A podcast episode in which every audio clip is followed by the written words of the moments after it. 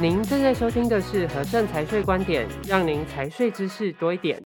各位听众，大家好，我是主持人 Clement。今天我们要谈的这个主题呢，是境外公司的操作从选择银行账户开始。境外公司啊，并不是说开就开的哦，银行账户当然也是这样喽。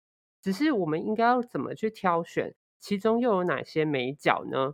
所以，我们今天就请到了和盛国际顾问中医处业务经理 Steve 蔡辉煌来跟我们分享这个主题。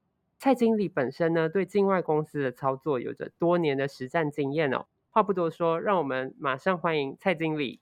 是，呃，主持人好，各位听众朋友大家好。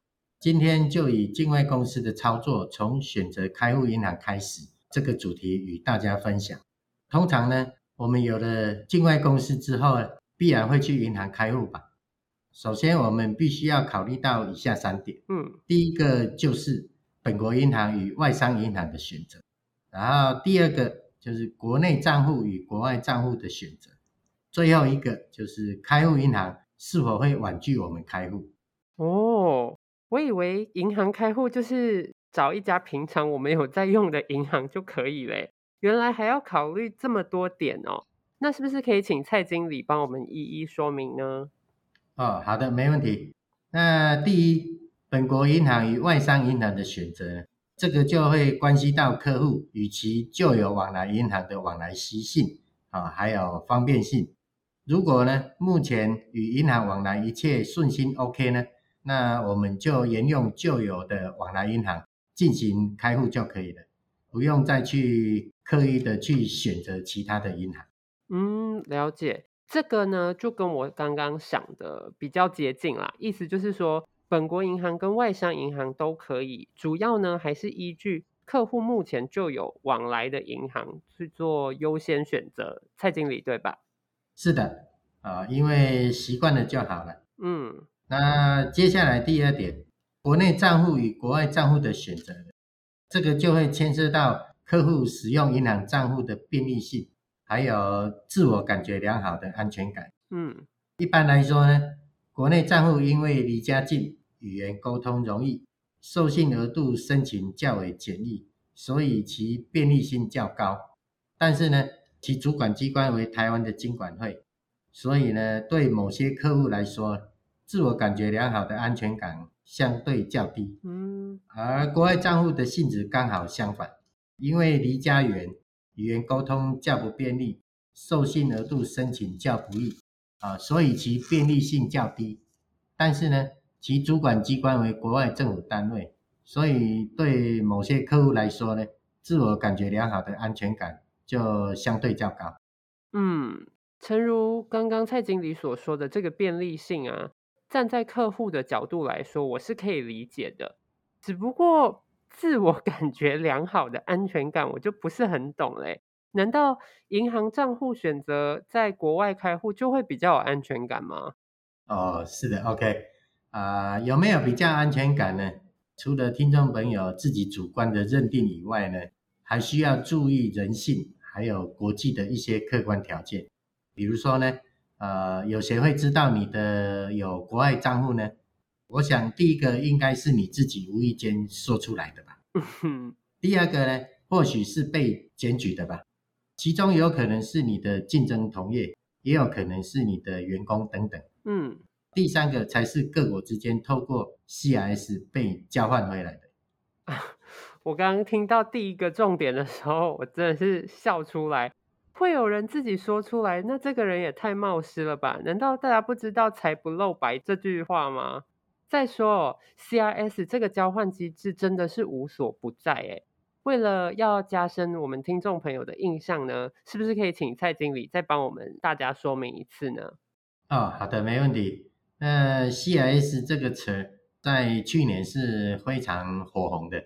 简单的说，CRS Common Reporting Standard 是一套金融机构尽职调查与申报的标准。嗯，这里所谓的金融机构。主要指的就是银行啊，那也就是说，各会员国的金融机构透过资讯交换制度，将外国人的银行账户资料通报给其所属的税务主管机关，以提高各国的税务透明度。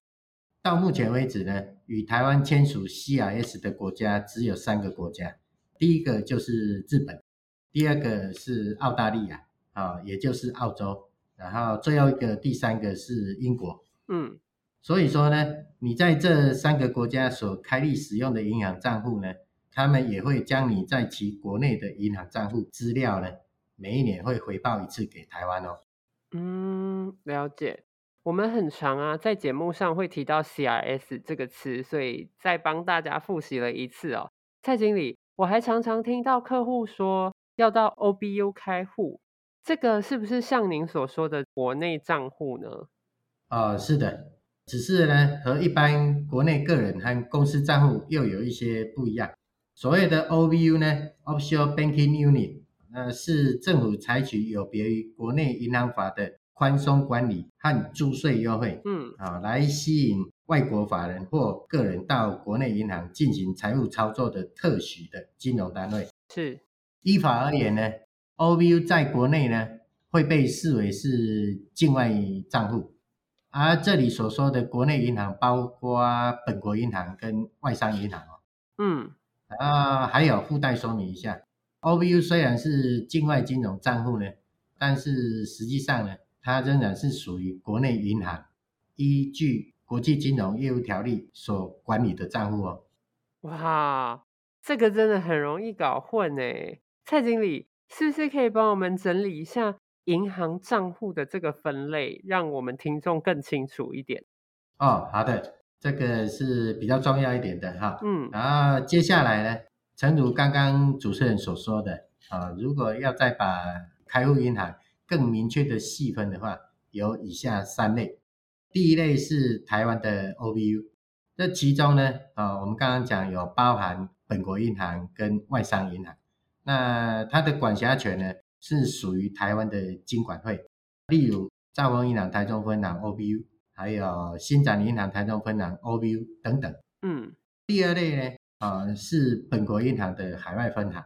那这一类的银行呢，虽然是属于本国银行，但是呢，它是海外的分行，所以呢，其管辖权是属于外国政府的金融主管机关哦，例如兆丰银行香港分行等等。嗯，然后第三类呢？是外商银行的海外分行，这个就很清楚了，其管辖权也是外国政府的金融主管机关，例如瑞士银行、新加坡分行等等。是。那以上共三类型的银行，它的便利性呢，由高至低呢，就是第一类，再来第二类，再来第三类，很好记。嗯。自我感觉良好的安全感呢，它由高至低呢，就是三二一了，就这样。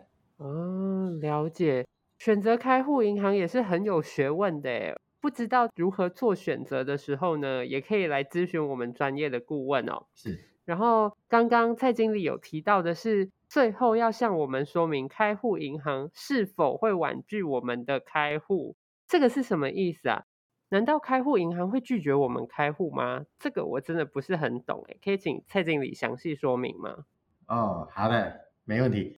基于洗钱防治法的规定呢，那我们台湾的金融机构及指定的非金融事业人员，比如说会计师啊，那应该对其客户进行身份的确认，并衡量客户是否真的需要这个银行 OBU 的账户啊，来进行自己的商业活动。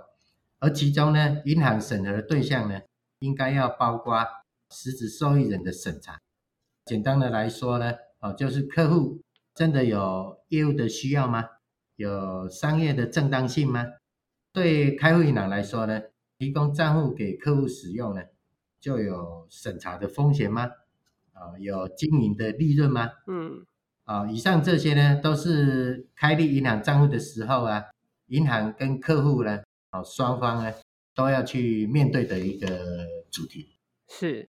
所以啊，就照刚刚蔡经理说的这个，实际上真的有客户被银行拒绝开户的吗？当然有哦，呃，我的客户就有哇啊，但是不多啦，哎，不多。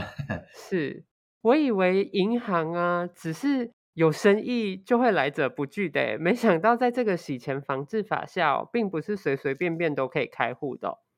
那蔡经理是不是可以给我们提供一些方向，让我们的听众朋友在他们想要开立银行 OBU 账户的时候，本身能够衡量自身的状况和做好一些准备呢？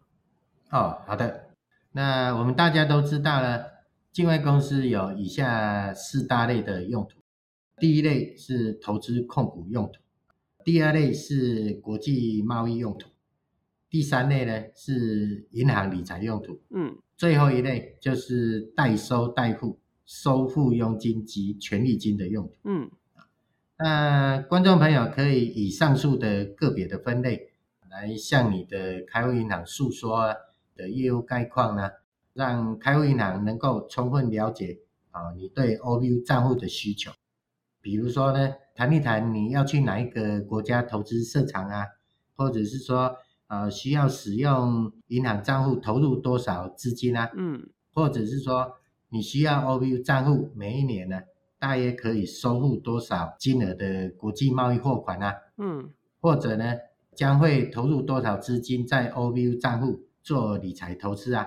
这些等等呢，像这样呢，啊，让开户银行能够充分了解你的需求之后呢，相信呢，呃，OBU 开户成功的几率啊，会大大的提升。是，在此呢，啊，也预祝呢，啊，有境外公司 OVU 开户需求的听众朋友。都能够开户成功，谢谢。是，承你贵言，谢谢蔡经理。今天呢，为我们详细说明了这个境外公司有关银行账户的属性哦。我相信听众对这个开户银行的选择呢，一定有更深入的了解跟认识了，包括我也非常的清楚了。如果呢，有任何相关的问题呀、也非常欢迎跟我们联系，让我们为您的问题呢找到解答。